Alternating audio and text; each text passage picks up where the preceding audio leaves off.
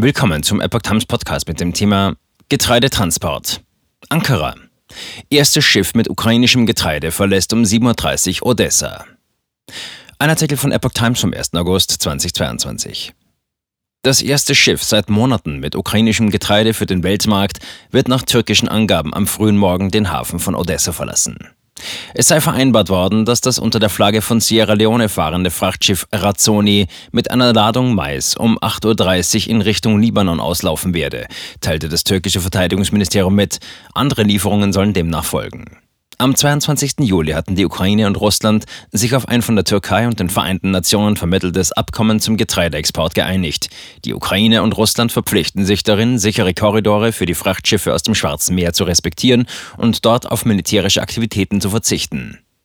Am vergangenen Mittwoch war in Istanbul das im Abkommen vorgesehene Koordinationszentrum für den Getreideexport eröffnet worden. Dort sollen Vertreter der Ukraine und Russland sowie der Türkei und den Vereinten Nationen künftig gemeinsam die sichere Durchfahrt ukrainischer Frachtschiffe auf den festgelegten Routen überwachen. Die Schiffe sollen außerdem in Istanbul bei ihrer Ankunft und Abfahrt inspiziert werden, um heimliche Waffenlieferungen zu verhindern.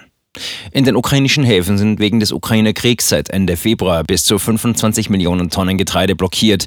Die Ukraine zählt zu den weltgrößten Exporteuren von Weizen und anderem Getreide.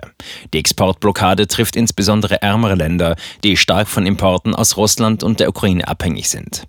Das Getreideabkommen ist die erste Vereinbarung der beiden Länder seit Beginn des Krieges am 24. Februar. Mit ihm soll die globale Nahrungskrise gelindert werden. Seit Beginn des Kriegs waren in einigen der ärmsten Ländern der Welt die Nahrungsmittelpreise in die Höhe geschnellt.